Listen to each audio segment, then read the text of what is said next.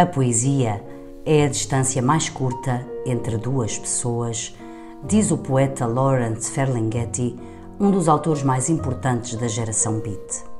Com este podcast, procuramos aproximar-nos das escolhas poéticas dos nossos convidados, esperando, desta forma, ficar mais perto deles e conhecê-los melhor. Acreditamos que o poema ensina a cair, como diz Luísa Neto Jorge, verso que usamos para dar título a este podcast sobre os poemas da vida dos nossos convidados. Da autoria de Raquel Marinho, o poema Ensina a Cair tem o apoio do Fundo Cultural da Sociedade Portuguesa de Autores. Podem ouvir e subscrever gratuitamente em qualquer aplicação Android e iOS, no Spotify, Apple e Google Podcasts ou em o poema ensina a Nesta emissão do podcast, viajamos até São Paulo, Brasil, para conhecer melhor nove poetas brasileiros contemporâneos: Alice Santana, Inês Campos, Leonardo Gandolfi, Mar Becker, Marília Garcia, Natália Agra, Micaela Schmaedel, Salma Soria e Tarso de Melo. As breves entrevistas que se seguem foram realizadas no âmbito de uma leitura conjunta de poesia brasileira e portuguesa num espaço chamado A Casinha dos Círculos de Leitura, em São Paulo. Foi lá que nos encontramos e nos conhecemos pessoalmente e que, antes e depois do encontro com o público, gravamos estas pequenas conversas. Por uma questão de organização e porque sabia de antemão que o tempo para conversar com os poetas seria reduzido, decidi fazer as mesmas perguntas a todos eles, que são, nem mais nem menos, com algumas exceções, as perguntas que fiz a mais de 40 poetas portugueses contemporâneos quando, entre 2014 e 2015, assinei uma rubrica semanal para a edição online de um jornal português que se chamava precisamente o poema Ensina a Cair. De referir ainda que organizei as entradas de cada um dos poetas por ordem alfabética e que por isso começamos com Alice Santana. Para quem não te conhece, como é que te apresentarias? Bom dia, Raquel. Estou muito feliz de te conhecer pessoalmente, finalmente, depois de é, acompanhar o Instagram, o Poema Ensina a Cair, que eu adoro e, enfim, tenho muita alegria em acompanhar. É, bom, meu nome é Alice Santana, eu sou do Rio, aqui se diz Carioca. Eu tenho 35 anos e moro em São Paulo há 7. E eu publiquei no Brasil três livros. É, o primeiro A Dobradura, que saiu em 2008, depois Rabo de Baleia, que saiu em 2013 e por último Pé do Ouvido, que saiu em 2016. E em Portugal eu tenho uma reunião dos livros que se chama Aula de Natação e saiu em 2018. E está publicada pela INCM em Portugal. Exato. Inês Campos. Eu falaria de mim primeiro dizendo que eu sou poeta, que é para minha alegria maior de ser e sou advogada também. E sou de Minas, é, nasci e moro em Minas. E não só sou escritora, como sou leitora e amo poesia. Acho que basicamente isso, Raquel. É. Basicamente é isso. Leonardo Gandolfi. É, olá, todo mundo. Meu nome é Leonardo Gandolfi. É, sou do Brasil, não é? Nascido no Rio de Janeiro, morando em São Paulo já há algum tempo. E desde cedo eu escrevo, né? Coloquei acho que coloquei a poesia no centro da vida e tudo que eu faço, dar aula, escrever, ouvir música, é, tem a ver com poema. Mar Becker. Acho que, a princípio, e de uma forma bem sintética, que eu escrevo, ou melhor, que há algo em mim que escreve a si mesmo, que se escreve a si mesmo. E talvez eu seja uma espécie de transparência por onde a palavra quer cantar de vez em quando, quer ecoar, quer dizer de vez em quando. Assim, gosto de pensar e fosse me apresentar para alguém que não me conhece, gostaria de me apresentar assim. Marília Garcia. Ah, eu sou a Marília Garcia, sou poeta, tradutora, é, trabalho com edição também, é, tenho alguns livros publicados. Tem uma editora, não é? Ah, sim, tenho a, uma editora que se chama Luna Park e recentemente a gente edita na Luna Park uma coleção chamada Círculo de Poemas, em parceria com, com uma outra editora que é a Fósforo. Uhum. Natália Agra ah, eu, aqui no Brasil eu sou poeta. É, escrevi também um livro de livro infantil é, chamado Os Balões de Nise. É, mas eu acho que a minha função primeira, não primeira, eu acho que principal, é ser editora, que é um ofício que me agrada muito, principalmente porque a gente é, conhece muito bem, né? A gente passa a conhecer bem os autores que a gente publica e também, para além disso, ter amizade com eles. Não, eu acho que eu sou isso. Eu acho que eu sou uma poeta, uma editora, é, inquieta e ao mesmo tempo muito quieta. é. A, a Natália tem esta particularidade de ter a editora, a Corsário Satã, que publica autores portugueses aqui no Brasil Estou a lembrar-me Manuel de Freitas, mas eu sei que há mais, a Natália Dirmiá. Como é que está a ser essa experiência de publicar autores portugueses aqui? Ah, é muito bom, né? Fora o Manuel, que você já falou. O Manuel foi o primeiro a ser, ser publicado. É, a gente publicou uma antologia que ele organizou. É, aí depois a gente ah, meio que abriu a porteira né, para vários outros e é, uma, é sempre uma alegria é, aí veio a Inês Dias, que é a companheira dele, né, que também é uma, uma grande poeta, uma grande editora também. É, mais recente, a gente publicou a Inês Francisco Jacob. É, não, não sei se é assim que se pronuncia. Uhum, é, uhum. Eu sempre falo Jacob, mas depois eu vi que é Jacob, né? É, a Francisca Camelo. Uhum. É, inclusive, a gente vai lançar outra da Francisca Camelo ano que vem. Vasco Gato uhum. que é um poeta realmente primoroso, Marta Chaves, Rosa Oliveira. Nossa, foi muita gente, muita gente mesmo. Agora a gente está abrindo para além de Portugal, né? Uhum. É, a, gente, a, a, gente publicou a Conceição Lima, que é uma poeta de São Tomé e Príncipe, né? Acho que é bom abarcar também as outras as outras outros países que, que, que falam a língua portuguesa. Né? Mas essa experiência de publicar autores portugueses, o que é que diria dela? Foi bem recebida aqui? Os autores são ah, bem recebidos? Sim, eu, eu sempre acredito que, que é sempre muito bem-vindo a poesia portuguesa aqui no Brasil. Como eu acredito que também é muito bem-vinda a poesia brasileira lá. Eu acho que a gente tem caminhado bem juntos, né? Então, é, é um caminho, acho que sem volta mesmo. E espero que, que, pelo menos na editora, na minha editora, a gente consiga trilhar muitas coisas com Portugal ainda. Micaela Schmaedel. Bom, eu eu, eu fui muito tempo jornalista, né? E, e faz alguns anos que eu estou é, totalmente dedicada à poesia. Então, eu tenho três livros publicados e eu um, organizo também muitos eventos é, de poesia em São Paulo.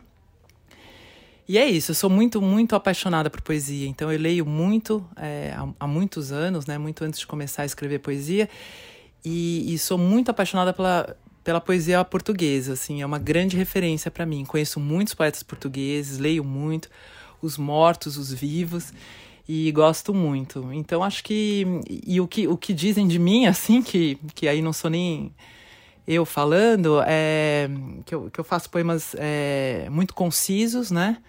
Muito diretos e numa linguagem bem cotidiana. Então, assim, se fosse falar um pouco da minha poesia, o que, o que as pessoas dizem sobre ela é isso. Salma Sória. Eu sou Salma Sória, eu vim do Rio de Janeiro é, e eu escrevo sobre roupas também, tecidos e como um mundo comum, como um mundo de criação. E eu acabo de lançar meu primeiro livro de poesia, que se chama Formas Dissimuladas de Dizer Bom Dia. E o Formas Dissimuladas, ele abrange um pouco mais. Ele não é mais só sobre o universo das roupas, né? Ele é um pouco sobre mentiras e adiamentos que dizemos sobre muitas coisas. Portanto, começou a publicar há pouco tempo, então? Uh, sim, o meu primeiro livro foi lançado em 2021, porém ele já estava escrito há 12 anos, há 12 anos atrás, e tem essa questão de nunca imaginar que pudesse. Eu acho que o livro é um lugar tão sagrado que eu nunca imaginei que eu pudesse publicar uh, um livro.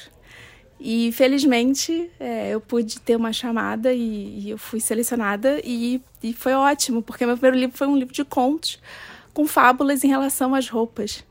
Qual é a sua ligação com a roupa? É, eu sou estilista, sou designer de moda, né? Uh, eu tenho a minha formação, uma formação não canônica dentro da literatura, né? Porque eu não me formei em letras, é, eu venho das roupas uh, e a roupa para mim é uma grande narrativa. Através dela eu consigo ver o mundo, o corpo, a relação de afetos. Eu consigo ver muita poesia em torno da linha, da agulha, do tecido.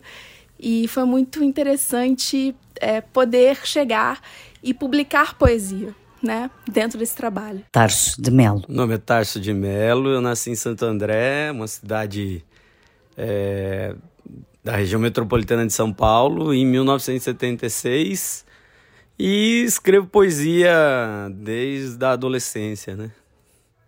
Isso. Sou poeta, é isso? Sou poeta. Feitas as apresentações, vamos às entrevistas. Retomamos a conversa com Alice Santana, que começou a escrever aos 16 anos durante uma viagem à Nova Zelândia. Licenciada em jornalismo, com pós-graduação em letras, nasceu no Rio de Janeiro, mas vive atualmente em São Paulo, onde trabalha como editora na Companhia das Letras. Tem, recordamos, um livro publicado em Portugal chamado aula de natação. A poesia serve para quê? Ai, ai, ai, Raquel. Logo de manhã, ainda estou com a cabeça esquentando. É, a poesia serve para, acho que, desautomatizar, é, desburocratizar, é, serve para pensar melhor, talvez, para pensar mais a fundo, é, para pensar de uma outra maneira, para olhar, das, olhar as coisas de uma nova perspectiva, talvez recuperar um olhar que a gente tinha quando era criança e, e tinha um ar de novidade em tudo que a gente via. Acho que a poesia serve para a gente formular as, as ideias, o que acontece na nossa vida de uma outra maneira. Para ti, o que é um bom poema? Um bom poema Muitas vezes a gente não lembra o verso exatamente como foi escrito, mas a gente guarda uma ideia, uma imagem, e essa ideia nos acompanha. E às vezes a gente nem lembra mais de onde veio aquela ideia, mas ela segue conosco. Portanto, é a ideia que fica, não é? Exato. Também da novidade, como dizias há pouco, porque traz algo de novo. Será isso também? Sim, eu acho que isso é, da novidade não necessariamente é, um, é uma sensação nova que a gente tem, às vezes é uma sensação que a gente passa todos os dias da nossa vida, mas que é uma outra forma de ver. Eu, eu penso muito nisso depois de que os meus filhos nasceram, tenho dois filhos pequenos, e eu fico pensando como tudo para eles é novo. Então, olhar um, um pinguim para nós é uma novidade, porque a gente não tem o hábito de ver pinguim, mas olhar um cachorro, que para a gente é uma coisa totalmente banal, para eles é a primeira vez. Então acho que isso tem uma coisa poética. Claro que sim. Alice, se tu não fosses poeta brasileira, serias de que nacionalidade e porquê? Uau, não sei. Ah, eu gosto muito de Portugal, é... mas é difícil, não sei dizer é, outra nacionalidade ou outra ocupação? Outra nacionalidade. Não sei, Raquel. É, eu acho que eu gostaria muito de ser portuguesa. Eu sou um pouco, minha família é portuguesa, meu bisavô é português, mas acho que é uma identificação muito próxima a Lisboa e o Rio de Janeiro. Né? O que é que te comove? Me comove, acho que a honestidade, quando as pessoas é, estão desarmadas, é, sem uma fachada ou sem uma é, carcaça muito fechada. Quando as pessoas estão abertas e falam com franqueza sobre si mesmas. Que não é muito comum, é isso? É, não é. Quando eu leio alguma coisa de uma pessoa que está realmente disposta a falar sobre algo mais profundo, eu acho uma sensação maravilhosa, como, não sei, por exemplo, a Annie Ernaux, a, a escritora francesa que ganhou o prêmio Nobel recentemente, ela fala sobre a própria vida de um jeito muito desarmado, muito honesto. Acho que isso é o que mais me comove. O que é que gostarias de ver escrito no teu epitáfio? É... Puxa, eu devia ter me preparado. Eu não sei. Não temos pressa, podes pensar um bocadinho. Ai. Não sei, eu, eu tenho que pensar. Essa foi difícil. É, eu vi uma, um e-mail de saída de trabalho que eu achei uma coisa muito, muito divertida, que era pelo menos emoções eu vivi, alguma coisa assim, que é uma música brasileira bem conhecida. Não sei, eu acho que alguma coisa alegre. Eu acho que a morte não precisa ter, não precisa ser triste necessariamente, pode ser alegre. Damos agora a palavra a Inês Campos, poeta, advogada de Minas Gerais, autora dos livros Geografia Particular e Roca, com um livro para sair ainda este ano chamado O Músculo da Escolha. Poesia serve para quê? Bom, outro dia, há mais tempo, quando lancei o Roca, estava lendo um dos poemas para o meu pai e, e tem um verso que fala: Cubro com viludo a roca dos berros. E minha mãe disse: que, O que é roca dos berros? E meu pai, que é engenheiro, falou: Eu sei o que é roca dos berros e disse uma coisa linda. E, e eu acho que a poesia serve para ir além do que do que é o normal, do que é a conta, do que é uma coisa do, da engenharia. É, é então, vendo meu pai dizer aquilo, imaginar para ele aquilo e voltar num tempo e imaginar o que é a roca dos berros para ele. Recorda-se do que ele disse? Recordo que ele disse que eram fios do destino que se uniam ali e doíam, e quando cobria com veludo, amansava. Então, a poesia não ensina, mas ela ela, ela dá o, o material e cada um lê como quer, né? Então, eu acho que isso é muito precioso, assim. Eu acho que. O, o, Freud mesmo dizia, né, que a, onde passa a psicanálise antes já passou a poesia, né? um, para si, o que é um bom poema? O bom poema, para mim, é, eu acho que era o Roca que falava, o, o, Lorca, que falava que tem que ter um punhal. É, acho que talvez isso soa um pouco antigo, não é tão contemporâneo isso, mas quando vai, quando tem esse punhal, eu acho que para mim é onde pega mais forte, onde eu falo, Ou seja, caramba. quando atinge, tem de te atingir. Quando é me atinge e, e, e, eu digo caramba, sabe assim, me, to me toca. Aí eu acho que tudo bem, eu gosto de vários estilos, de várias formas, mas mesmo sendo um estilo muito. É, é, eu, eu gosto quando é simples, mas porque é, é, muito incrível, né? A Vislava tem essa coisa de, de uma poesia simples mas em que algum momento ela te pega ali, né? Ela te dá um, um morro, assim, você fala, opa, né? É como uma roca dos berros, não, assim, sem... Claro que não é como isso, citando... Mas é, é, é esse nó que te dá, assim. É esse nó. Se não fosse poeta brasileira, seria de que nacionalidade? Portuguesa. Por quê? porque eu adoro a poesia portuguesa. Adoro Herberto Helder, Daniel Faria, uh, adoro Lançol, que não é poesia, mas é poesia. É, Filipa Leal. Eu sou muito, muito apaixonada com, com os poetas portugueses, ou poloneses, eu acho. da Polônia, como a Zimborska, é, como a Zimborska, é. não é? O que é que a comove? O que me comove? Eu acho que tanta coisa me comove. E eu acho que por isso que eu sou poeta. Porque e eu acho que ainda bem, assim. Eu tento olhar tudo com um, olhar de descobrimento. Então me comove uma criança aprendendo crescendo, me comove uh, uma pessoa sendo gentil com a outra. Uh, o amor me comove, a generosidade. Uh,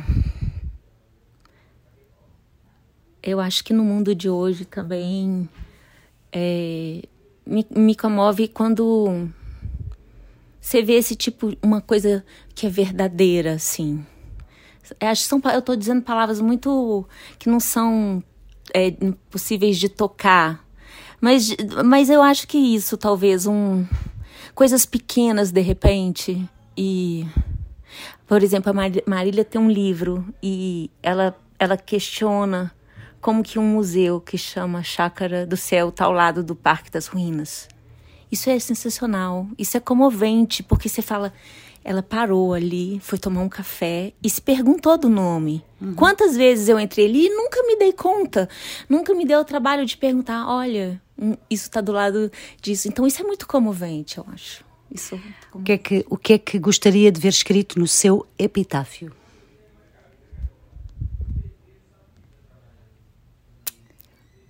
que eu queria ver escrito.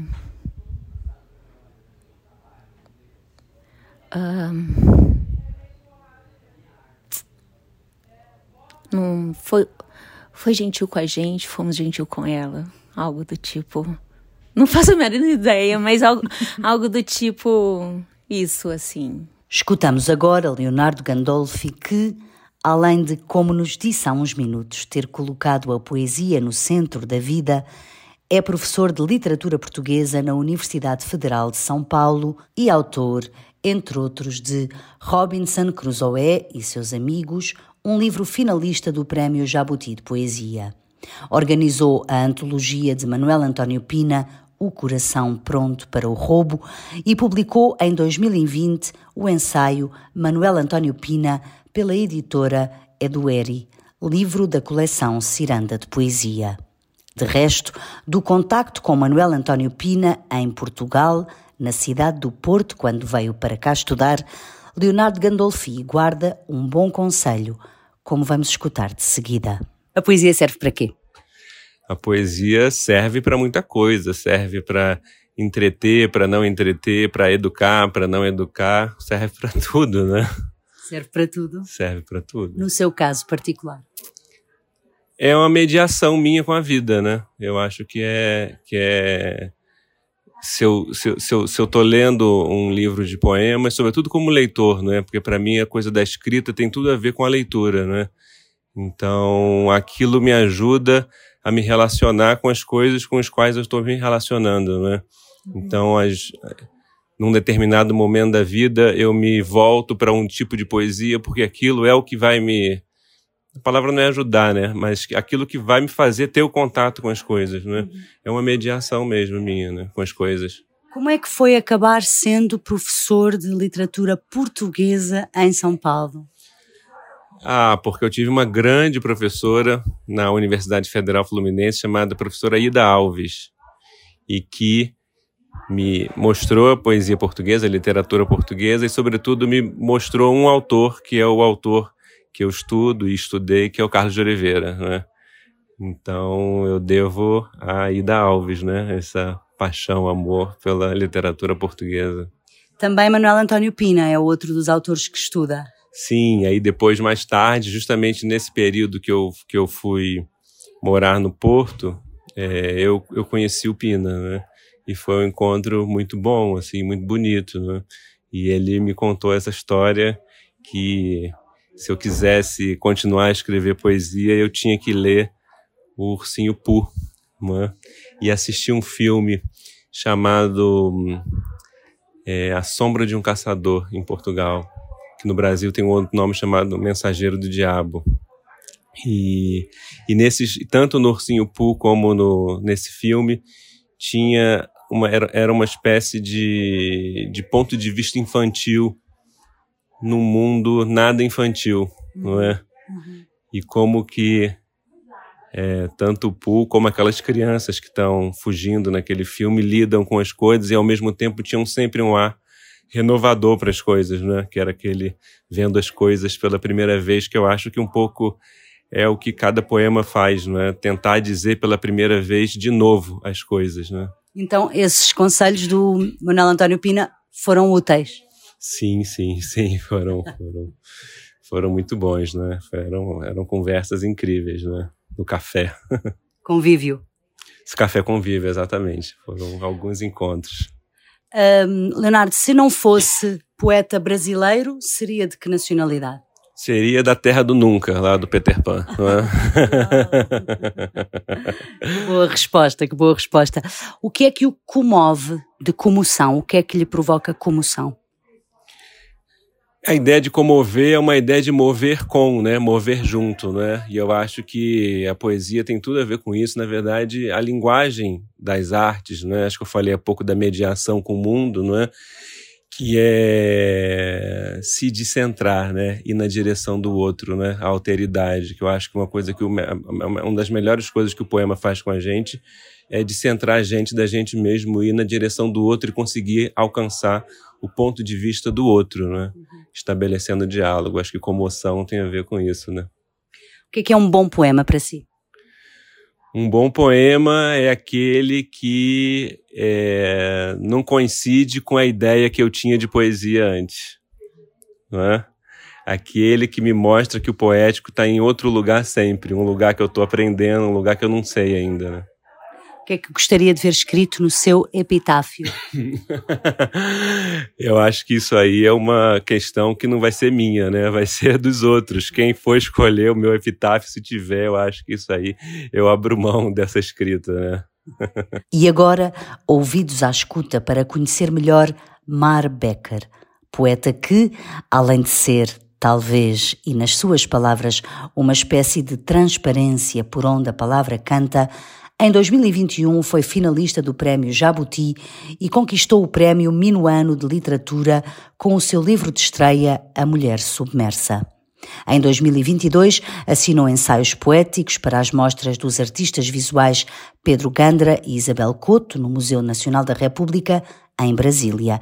Ainda em 2022, publicou o livro Sal, pela Assírio e Alvim Brasil, e já este ano, em 2023, entrou para o catálogo da Círio e Alvim Portugal com o livro Canção de Ruída.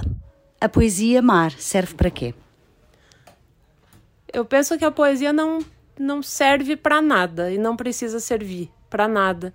E é nesse nada, sem serventia, que algo acontece, algum lampejo, algum deslumbre, uma faísca nasce desse desse ódio, desse desse ócio vociferante ou às vezes sussurrante. Então eu sinto que, que é justamente ali onde já a utilidade começa a solapar, já não faz sentido, o poema uh, o poema surge. Gosto de pensar naquela naquela frase final do Tractatus do Wittgenstein, em que em que ele diz que sobre o que não se pode falar deve se calar. Eu gosto de pensar que sobre o que não se pode falar, talvez possa se fazer poesia. Um, para si, e até para, para aproveitar esta ideia sobre o que não se pode falar, deve-se calar, então, para si, em que momento é que isso acontece, ou por outras palavras, o que é um bom poema? Eu costumo me debater muito com o poema por muitas vezes e é um exercício de escuta e de mansidão que me demanda, me demanda uh, um estado quase um regime diferente de corpo, de estado de corpo. Então, uh, a ocorrência do bom poema, quando ele surge, é como um lampejo, acontece. Mas o, o tempo disso acontecer muitas vezes é longo demanda. Às vezes eu vou dormir com o poema na minha cabeça, às vezes eu acordo à noite e eu penso, ah, amanhã eu tenho que lembrar de anotar essa palavra. Tomara que ela não desapareça durante a noite. Tomara que o fio do meu sonho mantenha, sustenha essa palavra para que amanhã ela, ela nasça. E então eu sinto que, que embora o, o instante de, de ocorrência do bom poema seja ínfimo, ele é um estalar, a gestação desse poema pode durar muito tempo. E enquanto leitora, quando é que o poema é bom para si, como leitora? Ah, eu sinto que vou falar algo bem, bem da ordem do afeto, sem muito pensar. Eu acho que algo existe alguma alguma ferida luminosa que se abre no meu coração. Eu falo isso de coração mesmo, com o coração, eu falo com o coração aqui, menos menos pensando. Uh, algo, algo me, me mobiliza, mobiliza quase o sangue, o sopro, uh, o alvéolo ali na fronteira entre sangue e sopro em que as trocas acontecem, trocas de ar se tornam sangue, e trocas de sangue voltam e se tornam gás carbônico. Acho que quando aí nessa divisa de mundo algo se mobiliza, alguma vibração acontece, nossa, esse poema eu levo comigo. Muitas vezes decoro ou alguma algum verso dele ressurge em mim e já aconteceu de eu escrever e pensar, mas eu li isso. Não é meu. Aí eu tenho que buscar, às vezes eu dou um Google e penso, ah, isso aqui eu li da Sharon Olds, um poema que eu falava sobre a filha a filha estar tão doente que parece comestível. Ela tem uma febre e parece comestível. E, e, eu usei essa imagem. E aí, quando eu reli, eu pensei, nossa, eu incorporei isso. Eu, eu, eu, encarnei como se fosse meu essa frase da Sharon, esse verso da Sharon Olds em tradução da Margarida Vale de Gato, que eu conheci e a quem admiro imensamente. Acompanho a poesia dela também, Mulher ao Mar, um livro que eu tenho de coração também, dentro de mim. Então eu cuido também, porque as fronteiras se borram, sabe? E o que eu leio quando eu sinto que, que é, é muito mobilizante para mim, muito mobilizador, eu carrego no corpo e às vezes eu faço algo com o corpo, falo o poema e penso que é meu e é de outra pessoa, assim. Se não fosse poeta brasileira, seria de que nacionalidade e porquê? É, é curioso porque eu não tenho uh, um lugar de preferência. O meu lugar é muito a casa, seja onde for, a casa sentimento de casa, sentido de casa, sentido de habitação ou desterro. Eu gostaria de pensar numa casa territorial, gostaria de pensar que fosse possível fundar uma casa no meio da água, no oceano, se isso desse certo, ou nas areias do movediço de algum deserto, do Pampa, que também é deserto, lá na fronteira do Rio Grande do Sul, e onde os cavalos ainda correm e levantam a polvadeira, como se chama lá, esse pó avermelhado que cruza com, com, com o, o pateado dos cavalos. Então, se eu pudesse morar em algum lugar, se eu pudesse nascer poeta em outro lugar, eu gostaria de nascer nessas regiões que eu chamo de regiões do, do aterritorial, o Pampa, o mar, os entre-lugares, sabe? O que é que a comove de comoção? O que é que lhe provoca comoção? Quando a gente fazia a leitura ali embaixo, e eu falei pro Domênico, até falei pro meu marido, falei, nossa, eu me comovi lendo o poema para minha irmã. Eu tenho uma, uma ligação muito, muito grande com essa primeira alteridade que foi com quem eu comecei a ler, eu comecei a desenvolver poesia, foi dialogando com a minha irmã. Ela lia Clarice, eu lia Fernando Pessoa, ela sempre leu mais prosa, eu li mais poesia. Acho que por isso que eu faço uma prosa poética, poema em prosa muitas vezes, porque trago isso de diálogo já com ela. E, e esse lugar de dentro uh, do sangue, de dentro da, de uma possível consanguinidade, quando, quando eu encontro em algumas pessoas esse, esse vislumbre, esse fio que, que faísca, um encontro de alma, um encontro de, da clareira dentro da palavra, eu, que eu retomo esse encontro que eu tive lá no início das minhas leituras, isso me, me, me chama, me renova e me mobiliza muito. E também a comove. Me comove muito também, com certeza. Nossa, às vezes a ser difícil até de expressar uh, no verbo. Última, última uh, pergunta: o que é que gostaria de ver escrito no seu epitáfio? É difícil, essa eu não contava. Que tu fosse perguntar essa. Vamos lá. Uh... Nossa, acho que. que. Talvez um verso do poema que, que eu escrevi sobre os mortos, se chama Caderno dos Mortos. E quando as pessoas leem, pensam, esse poema dá a entender que tu teve uma experiência de luto, uma experiência de, de viver um luto de alguém. E eu, e eu, quando o escrevi, eu o escrevi pensando no oposto. Eu pensei na minha avó, de quem eu não tinha notícias, de quem eu não tive uh, nada escrito, que simplesmente foi apagada da família, simplesmente foi posta à margem.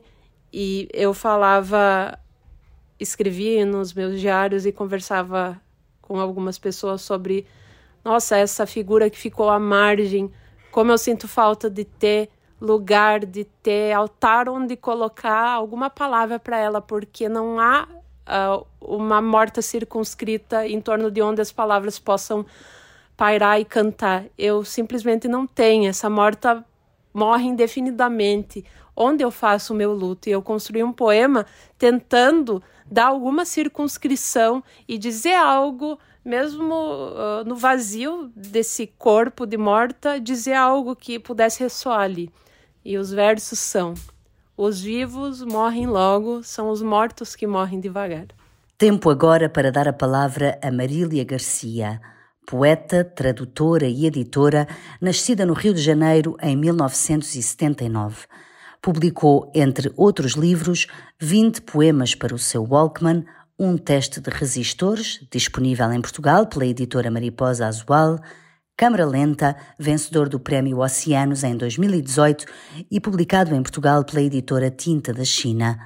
O livro Expedição Nebulosa saiu já este ano, no Brasil, pela Companhia das Letras. Dir-me-ia que a poesia serve para quê? é é, não sei, não sei. Acho que não serve para nada, mas serve para tudo ao mesmo tempo. Assim, eu acho que é uma pergunta. Eu acho que só o fato de da pergunta ser colocada eh, já quer dizer que a poesia está em questão, assim, porque se fosse uma coisa super útil e que não, ninguém questiona, é, a pergunta não, não faria o menor sentido, né? Uhum. Se a uhum. pergunta é colocada, eu acho que é, pede uma resposta que é, que é essa, ao mesmo tempo não serve para nada, mas talvez ou, ou, pessoalmente na minha vida ela ela pode fazer tudo, eu acho. Pode. O que é que ela pode fazer, por exemplo, na sua vida? É, transformar ou criar a própria vida, assim, criar tudo, os, criar os meus dias, assim, a partir dela. Também a editora, também assume um papel de editora, mas eu gostava que nesta pergunta me, me respondesse mais até pessoalmente. Para si, o que é um bom poema, pessoalmente? Ah, que um poema que me diga alguma coisa. É, ou, às vezes ele só vai. Às vezes ele pode dizer alguma coisa sobre a minha vida, às vezes ele pode simplesmente ser me, me comover naquele momento por algum motivo, enfim, cotidiano, assim, prosaico e mas acho que um, um, bom poema, enfim, depende do dia também. Às vezes eu posso ler um livro, não, não, não me identificar, não me, um livro não me dizer muita coisa, e no outro dia aquilo me abrir, é, me fazer pensar em muitas coisas e é, não, acho que não tem uma regra, assim, não sei dar uma resposta definitiva. Uma resposta fechada, não é? É. Eu ia fazer-lhe esta pergunta mais à frente, mas já que falou uh, na comoção e no, no, facto de o poema poder comover, queria perguntar-lhe o que é que a comove. É, na poesia, não, de modo geral. De modo geral. ah, não sei. Bom, pode ser um poema, claro, mas acho que pode ser um filme ou é, uma conversa com alguém, um filme da Inês Vardar, não sei, um, é, muita coisa, não sei. Um, se não fosse poeta brasileira, seria de que nacionalidade? E porquê? Eu li há pouco tempo o livro Poeta Chileno, do Alejandro Zambra, é um, um escritor chileno, e, e, te ouvindo agora eu pensei nele, assim, talvez uma poeta chilena, para poder morar dentro do livro dele. Como é que uh, está, em sua opinião, a saúde da poesia brasileira contemporânea? Está bem? Está, está vigorosa? Como é que está? Sim, acho que está muito vigorosa. Tem muitos poetas produzindo coisas bastante diversas e acho que está num momento muito rico. Assim. E editoras também, não é? Nascer novas. Muitas editoras e muitas editoras é, também pequenas, de, de, especializadas em. É, com, publicando né, poesia contemporânea, jovens autores, muitas traduções também, né? E, e, acho que é bom. É bom, sim. O que é que gostava de ver escrito no seu epitáfio? no meu epitáfio.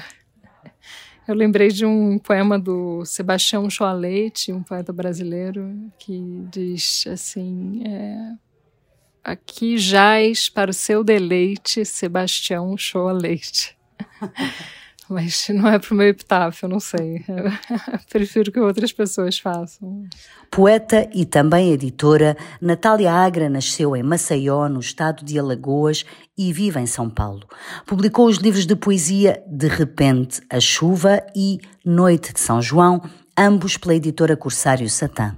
Publicou também o livro infantil Os Balões de Nise, em 2019.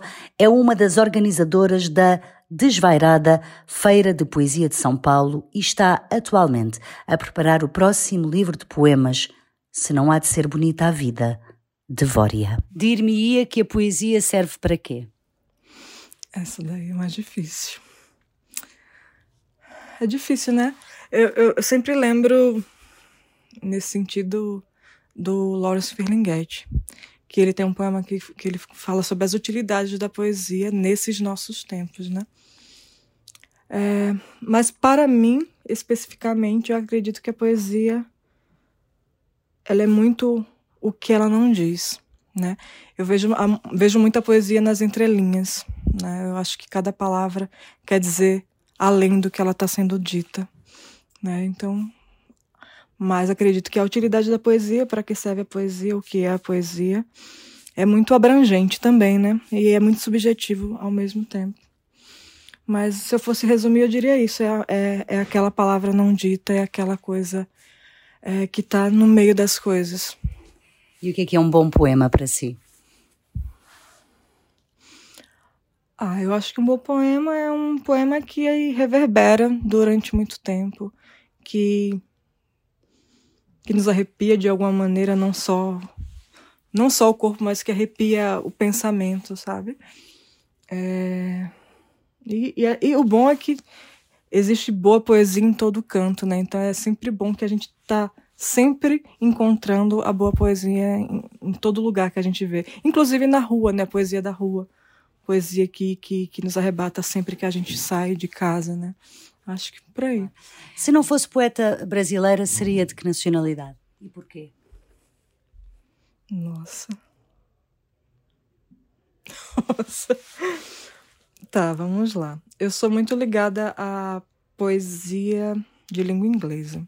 Acho, foi a, acho não, tenho certeza, foi a primeira poesia que eu li na minha vida. Não porque o inglês seja a minha língua, não, não é a minha língua é, nativa, né? Nasci aqui no Brasil, mas foi foram os, os, poetas, principalmente os poetas americanos, é, os, os, beats principalmente, mas também os poetas mais antigos como o, o Yeats, que eu sou muito apaixonada até hoje. Então, eu acho que eu diria que eu funcionaria bem é, em, língua portu... em língua inglesa. Não sei é, em qual nacionalidade, mas eu acho que, sim. Ah, adoraria ter, ter caminhado com os beats nos anos 70, nos anos 60 e 70. Acho que seria incrível. Mas muita gente fala que a minha poesia lembra muito a poesia portuguesa. Né? Então, acho que também caminharia bem lá. Né? Eu acho. o que é que a comove? Ah.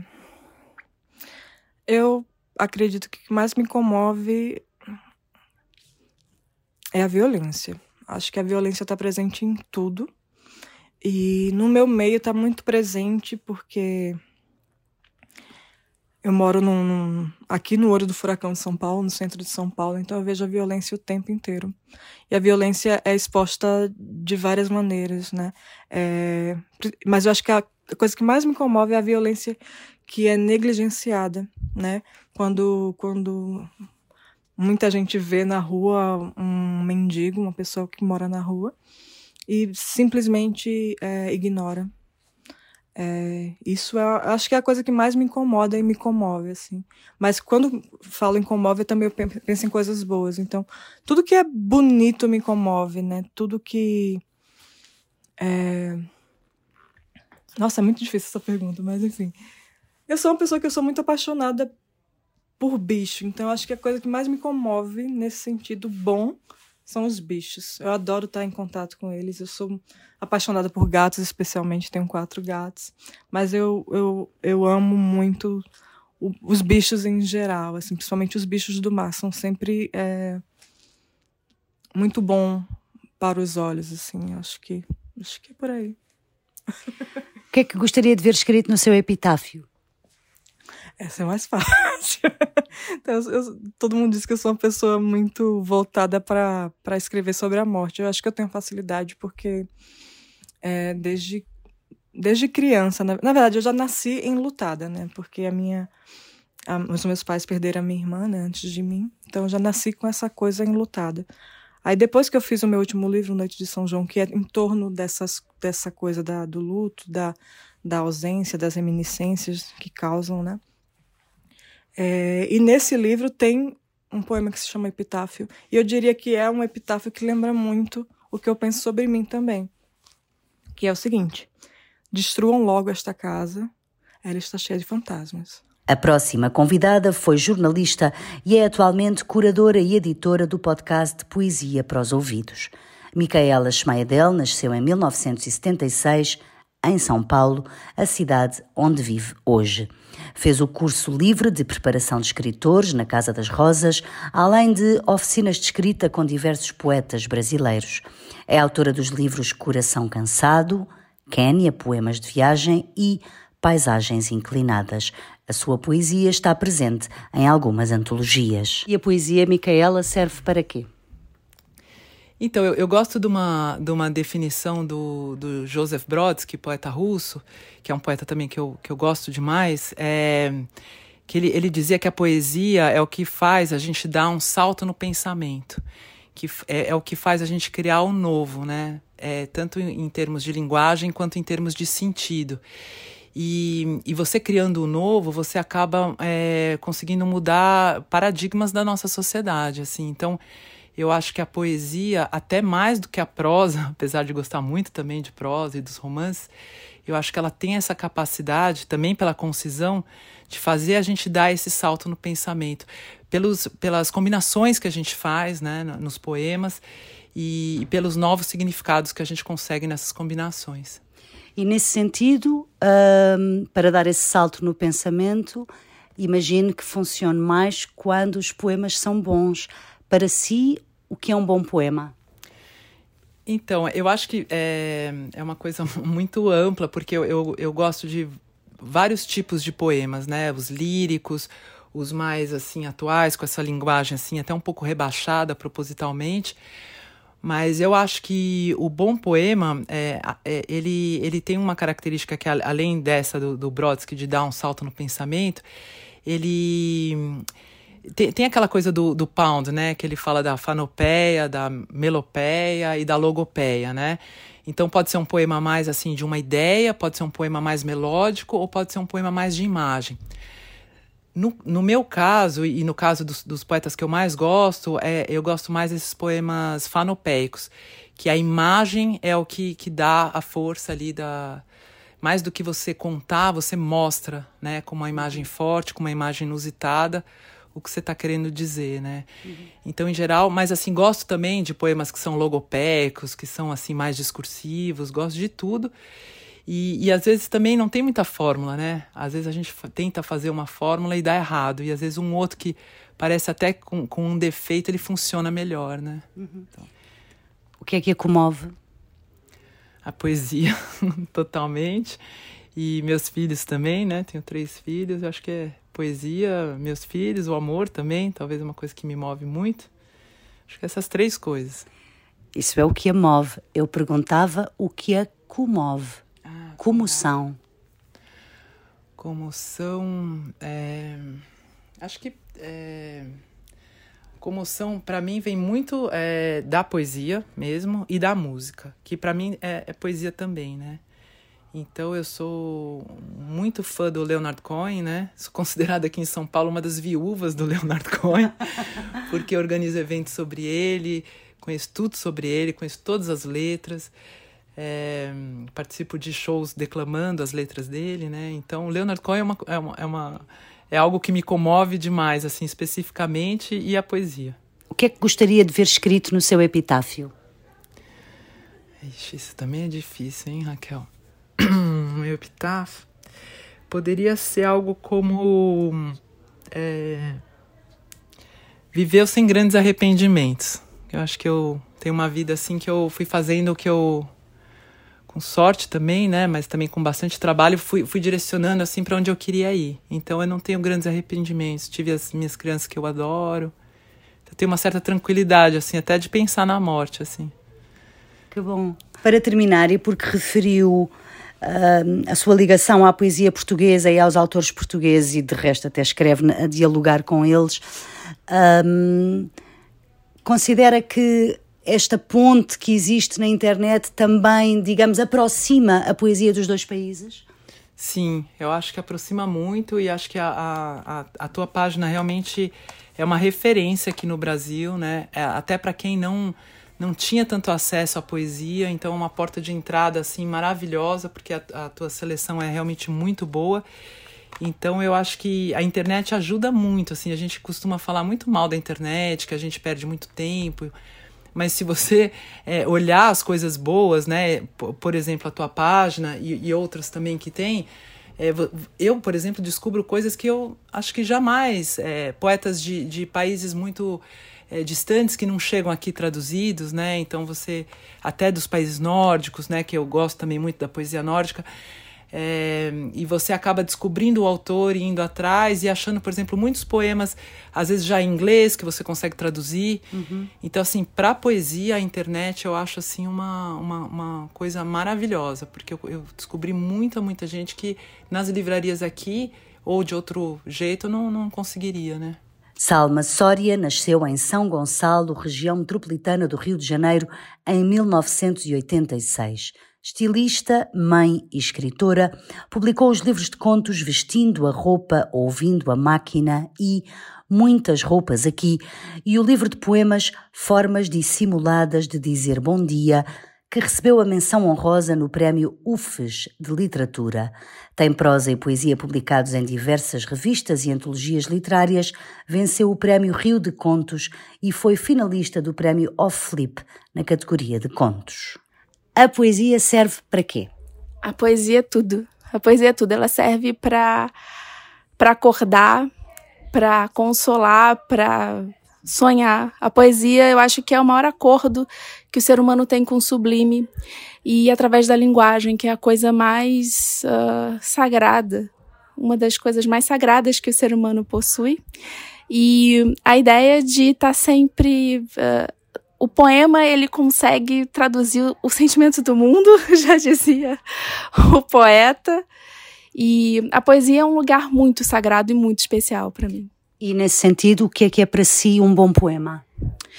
Um, depende, depende do espaço-tempo, da relação que se estabelece com o tempo porque, veja, em Formas Dissimuladas de Dizer Bom Dia, esse meu livro de poemas, ele tem três momentos. O primeiro momento é sobre a relação de consumo. O segundo momento é uma relação política. E o terceiro momento é a relação amorosa, a relação afetiva. E a única coisa em comum que todos esses, esses poemas possuem são as ausências. É, ausência de verdade, ausência de políticas públicas, ausência de dinheiro, ausência de afetos. Então, a, a poesia é algo que eu não conseguiria, por exemplo, na prosa, fazer essa, esse teste de formas em torno uh, da palavra. uh, como a poesia me proporciona. Então é algo para mim muito especial. Se não fosse poeta brasileira, seria de que nacionalidade? Ai, nossa, se não fosse poeta brasileira, acho que. Bom, eu gosto muito uh, do português, mas eu também tenho uma relação muito afetiva e muito familiar com a Latinoamérica. Então, até pelas minhas uh, origens andinas. Então, certamente uh, eu estaria algo nessa relação ibero-americana, sabe? Eu acho que tem um pouco isso, assim. O que é que é comove de comoção? Nossa, essa é uma pergunta difícil. Eu acho que o tempo inteiro. É, o tempo inteiro. Tudo, muitas coisas me comovem. Eu sou mobilizada por muitas coisas o tempo todo. Uh, às vezes, até pela indiferença. Até a indiferença me comove. É, e olhar fundo nos olhos das pessoas também. Em poder é, enxergar mundos, uh, acho que é estranho dizer isso, parece um grande clichê. Tudo me comove porque eu acho que eu estou no espaço de suspensão o tempo todo. Talvez pelo excesso de sensibilidade, talvez eu acho que tem, eu acho que é um pouco isso, sabe? É, eu estou sendo sempre afetada por algo que acontece que não necessariamente é sobre mim ou que através de mim é uma coisa fora de mim, sabe? Isso me afeta. O que é que gostaria de ver escrito no seu epitáfio? Nossa! Uau! Um, eu acho que. Eu não, nossa, que. Essa é uma, uma pergunta que eu nunca pensei sobre. Uh, mas eu acho que seria algo. Ela imaginou o mundo, sabe? Aqui tem alguém que imaginou o mundo. Eu acho que não é muito diferente de todas as outras pessoas. Eu acho que é isso, é, é um pouco desse exercício. Conversamos agora com Tarso de Melo. Poeta, como disse no início deste podcast, desde a adolescência, é também advogado e professor, doutor em Filosofia do Direito pela Universidade de São Paulo. É autor, entre outros, dos livros Rastros, Antologia Poética 1999-2018, as Formas Selvagens da Alegria e Um Mergulho e seu avesso. A poesia serve para quê, Tarso? Eu acho que serve para que as pessoas se encontrem, é, sem se preocupar se elas nasceram com dois milênios de distância ou com 10 mil quilômetros de distância e diferentes línguas e culturas. Eu acho que a poesia é um lugar em que as pessoas podem se encontrar para conversar eu e o Homero, o Virgílio e a Natália Agra. Por exemplo. Por exemplo. E enquanto poeta, mas também enquanto leitor de poesia, o que é para si um bom poema? Eu, uma, é, não sei se eu teria uma regra, isso mudou muito na minha relação com a poesia, assim, essa coisa de dizer o que faz de um poema algo muito bom. Si. É, porque sempre. Mas por mais que seja para mim, é uma resposta que eu tô dando para o outro, né? De falar como eu indicaria para alguém, leia isso porque é bom. Né? Eu tenho achado cada vez mais que é uma relação que o poema co constrói com cada um dos leitores. E por isso que é muito é, tem muitas variantes nesse processo. Às vezes o poema que é absolutamente bom para mim, porque me completa num determinado momento, e não quer dizer que ele vai ser para sempre bom para mim, né? Ele pode ser passar indiferente por outra pessoa pode passar indiferente por ele, né? Então assim, não é fugindo da resposta, mas, mas eu o que, acho o que, que é que para si uh, o torna uh, essencial naquele momento? Sim o fato de que ele consiga mexer com a inteligência, com as emoções, com a sensibilidade, com o olhar de alguém, fazer com que alguém olhe diferente para as coisas, inclusive para si próprio. Uhum. Se não fosse poeta brasileiro, seria de que nacionalidade? Não consigo me imaginar fora da língua portuguesa. Seria de algum outro país de língua portuguesa. O que é que o comove que me comove. Um monte de coisa me comove. Eu acho que eu tô ficando velho, eu tô comovido com um monte de coisa. Por exemplo, o fato de que alguém se dedique a vida inteira a escrever poemas, quando tudo em volta parece que diz que a poesia não interessa. Né? Alguém que se dedique a vida toda a algo que é desimportante é algo que me comove, porque acredita naquilo, porque sabe que aquilo é importante para si e para os outros. Eu acho que isso me comove bastante. Tenho olhado muito para o percurso de alguns poetas que passam 70, 80 anos na vida, escrevendo poemas, né? Lendo sobre poesia, levando a sério a poesia dos outros, né? Fazendo poesia circular e, e como uma espécie de, de missão que a gente não sabe muito para onde vai, mas como se você fizesse parte de uma de uma de um coletivo, como esse que eu falei que vem dos tempos mais antigos e a gente não sabe para onde vai, mas que se encontra em torno dessa tarefa de falar assim, vou seguir escrevendo. Cada é, uma ideia de que cada poema que é escrito ele é parte de um grande poemão que é a história da poesia, que é a história da, da relação dos homens com a sua linguagem, com a inteligência por meio da linguagem, com os outros por meio da linguagem. O que é que gostaria de ver escrito no seu epitáfio? É... Não queria ter ido embora. é um bom epitáfio. Sim. E porque este é um podcast de poesia, não podíamos deixar de escutar alguns poemas dos convidados deste episódio. Desta vez, usamos a mesma ordem que nos trouxe até aqui, mas começamos com o poeta que fechou as entrevistas. Tarso de Melo leu o poema Amanhã. Amanhã. Falávamos de gente que aos cinco, aos dez, já sabia o que queria e o que não queria para a vida toda, de uma vez por todas. Não apenas a cor predileta, a estação mais linda do ano, mas cada ínfima resposta para as perguntas que ainda não lhe foram feitas. Já estava decidido que os dias seriam assim, que as noites seriam a salvo, que a aposentadoria viria, leve, branca, calma. Mais o mar que a montanha, as manhãs que as madrugadas, uma dose de sol, da lua, uma distância segura, a medida dos passos, em que fibra do tempo, em que ponto do espaço. O Deus para sempre louvado, o mal como ser evitado, o que fazer do amor, o que fazer do sexo, o que nunca fazer. Falávamos de gente que aos 20, aos 30, já havia preenchido de planos infalíveis a agenda das próximas décadas. Enquanto o vento batia em nossos corpos velhos, em nossos copos velhos, sem dizer uma palavra sobre o amanhã. Salma Soria lê playback. Próximos aos olhos que iam dizer não, surgem risadas automáticas. O playback das palavras. Finge alegria para não falar. Vai ruir, mas não disse vai ruir. Mas na hora disse que bom, que sim, que ótimo, mas não disse que era ruim, que estava ruindo.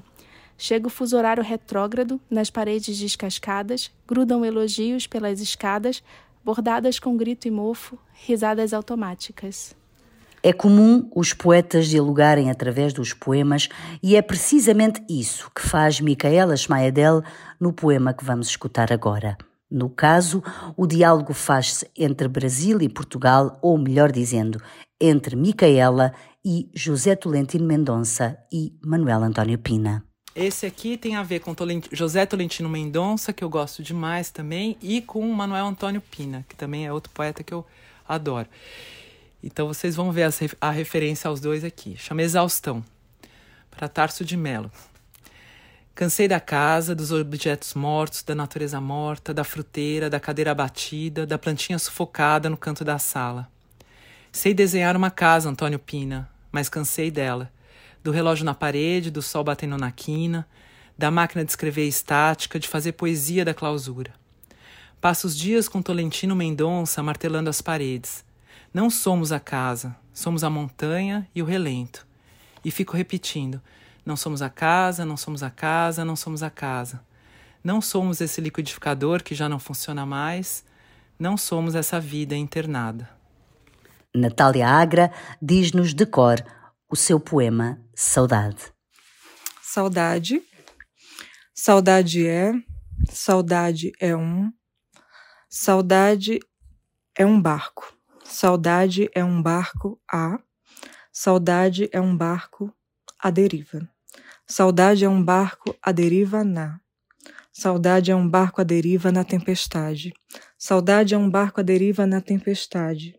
Saudade é um barco à deriva na Saudade é um barco à deriva. Saudade é um barco A. Saudade é um barco. Saudade é saudade. Marília Garcia lê-nos o poema História Natural do seu mais recente livro, Expedição Nublosa. Sempre disseram que eu tinha os olhos do meu pai. Cabelo, estatura, queixo, caligrafia, cada coisa de uma tia. Os gestos da minha mãe. Hoje olho minha filha e só consigo ver ela própria. Rosa é uma rosa, é uma rosa, é uma rosa. Penso num poema do Cacaso e na América Latina do futuro que um dia ele quis imaginar. Olho para minha filha e juntas olhamos para essa América Latina do futuro. Estamos num túnel de fumaça e não consigo ver o que aconteceu. Mar Becker diz-nos de cor um poema sobre o amor. Tornar o amor uma casa, erguê-lo como se ergue um lugar, abrigar-se nele. Entrar dentro do amor, refugiar-se em suas trincheiras como os que vêm feridos de morte, os que de súbito entendem que viver é breve, mas amar é longo. Torná-lo a tua mão que alcança a minha, a volta a um primeiro ato de misericórdia, o sangue marcando as ombreiras de nossas portas. Tornar o amor um esconderijo de infância, uma fresta na madeira, uma luz tênue, uma ave. Tornar o amor uma casa, torná-lo uma asa. Recuperando a ideia dos diálogos entre poemas, Leonardo Gandolfi lê-nos um poema que nasce dos conselhos recebidos pelo poeta português Manuel António Pina e que está ainda inédito no Brasil, mas já publicado em Portugal. Ele está numa revista chamada Revista Dobra, que é, sedi é uma revista online sediada na Universidade Nova de Lisboa, okay. que é editada pela professora Rita Basílio. Okay. E tem um número em homenagem ao Manuel Antônio Pina, e eu contribuí com esse poema, justamente por conta do Pur. É? O pote de mel. A sombra do pinheiro sobre o lago nunca se molha, mas se o leitão e o coelho se juntam para jogar pedrinhas na água, a sombra do pinheiro balança sem parar. De tanto correr, o tigre perdeu as listras amarelas. Por favor, crianças, vocês poderiam pintar minhas listras de volta? As crianças tinham pincel e tinta, então o tigre voltou a ser listrado. Acontece que, por continuar correndo tanto, o tigre perdeu as listras outra vez, mas agora as pretas. Por favor, crianças, vocês poderiam pintar minhas listras de volta? Oi, coruja, disse o Pô. Oi, Pô, disse a coruja, levando um susto. Eu sabia que era você, disse a coruja. Eu também, disse o Pô. Vamos, senão chegamos atrasados, disse a coruja. Atrasados onde? perguntou o Pô. Lá onde as torneiras ainda estão pingando, disse a coruja. Mas por que ainda estão pingando? perguntou o Pô. Porque não estão bem fechadas, disse a coruja. Todas pingando ao mesmo tempo? perguntou o Pô. Todas pingando ao mesmo tempo, disse a coruja, mas com uma gota caindo de cada vez. Era uma vez um tigre que amava as folhas das árvores agitadas pelo vento. Seria tão bom se a canção fosse feita apenas dessa imagem, a imagem predileta do tigre, folha das árvores agitadas pelo vento. Perdi minha sombra, estava aqui, não está mais. Dez da manhã, meio-dia, seis da tarde, onde foi parar? Por ali, diz o leitão, ela não volta mais, diz a coruja. Minha filha e eu vamos fazer juntos este poema. Então dizemos rio, depois dizemos ponte, e sobre essa ponte está nosso amigo o leitão, que é tão pequeno e tem medo de atravessá-la, porque uma vez caiu dela, mas isso já faz tempo. Minha filha e eu vamos fazer juntos este poema. Então dizemos medo, depois dizemos tempo. Papai, que tal dessa vez o leitão dar a mão a um amigo? Este é o pote de mel do Pu. Como é bom não dizer nada. Se me pedem para dizer algo, não digo nada. Dizer nada é quase tão bom quanto ficar em silêncio. E quanto ao vento? Está soprando. E quanto ao rio? Está correndo. E quanto ao pote? Está vazio. A coruja ri dos meus versos, diz que eles têm ideias de menos. Eu também rio um pouco deles. Minha barriga está roncando. Que tal a gente comer uma coisinha? Inês Campos lê-nos um poema do livro Roca. Começo esta carta no leito do rio retornado, depois do desaparecimento do mundo, com nosso filho nos braços e seu hálito recolhido nas linhas da mão. Escrevo no couro do tempo vivido, no rio de agora, quase um não rio. Deixo suas línguas lavarem a dor, escorrida pelos dedos, enquanto a criança bebe do leite que um dia fomos. E para terminar as leituras, Alice Santana traz-nos um poema que há de ser publicado no próximo livro. Eu vou ler um poema que não saiu em livro ainda, é, saiu naquela antologia da Adriana Calcanhoto, É Agora Como Nunca, que sai em Portugal também, uhum. aliás. É, mas que deve estar no meu próximo livro. Estou é, contando para você antes de contar para todo mundo que eu estou organizando um livro depois de muito tempo. E é uma tá sendo uma experiência diferente. Eu não me lembrava muito como era isso. Porque eu tô há, há muito tempo sem publicar nada novo e, enfim, tô animada agora para fazer isso. É, chama Salto Ornamental. Os poucos segundos diante. Perdão, posso ir de novo? Claro. Tá. Salto ornamental. Os poucos segundos diante da câmera não fariam jus aos anos, uma vida inteira de ensaios e dores musculares e alimentação regrada e tantas outras privações. Os poucos segundos mostram a atleta no trampolim. Ela se prepara para o salto ornamental, que quem sabe vai lhe render uma medalha, uma vaga nas Olimpíadas, a consideração de alguém, tanta coisa. O treinador apreensivo finge tranquilidade no telão. Vai dar certo, já fizemos isso tantas vezes. Ela se prepara para o mergulho. Pensa que o melhor é não pensar em nada, transmitir coragem e autoconfiança. Os fotógrafos bastante entediados, sem conseguir entender o que dá a certos atletas um décimo a mais, um a menos, no fim das contas é só um pulo na piscina, a não ser que arre feio, que caia de costas ou de barriga, que uma perna vá para o lado, que um braço não fique junto ao corpo, a não ser que o mergulho seja bruto, e suba muita água, a não ser que seja algo menos que perfeito. O passo de dança ensaiado em cada milímetro, que começa com um sorriso e termina com a piscina recebendo o atleta sem alarde, sem ondas, na água, quase como se nada tivesse acontecido. A atleta se prepara, é dada a largada. Na hora do salto, sabe-se lá o que se passa na cabeça, enquanto finge não passar nada em sua concentração e sua serenidade de plástico, ela corre com destreza no trampolim e mergulha na água de cabeça, sem o mortal, sem as três piruetas, sem a manobra prevista que treinou a vida toda e lhe valeria uma medalha ou anunciantes ou um aumento, sobretudo a admiração de alguém. Ela esquece, não teve vontade. Deu um branco, vai entender.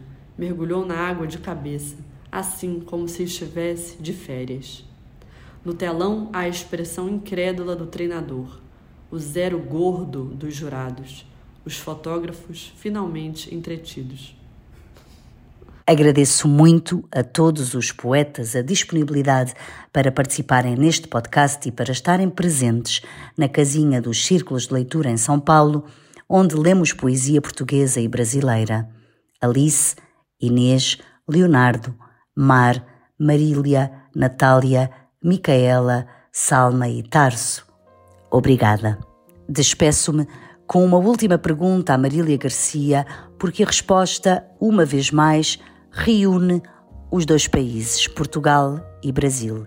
Neste caso, fazemos a ponte com um verso de Adília Lopes. Se eu tivesse de lhe pedir um verso de cor, qualquer verso de qualquer poeta, de qualquer altura, qual é o primeiro verso que lhe vem à cabeça?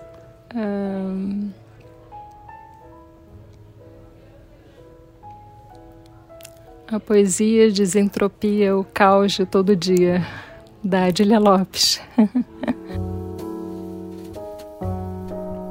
este episódio teve o apoio do Fundo Cultural da Sociedade Portuguesa de Autores e Música de Mário Laginha.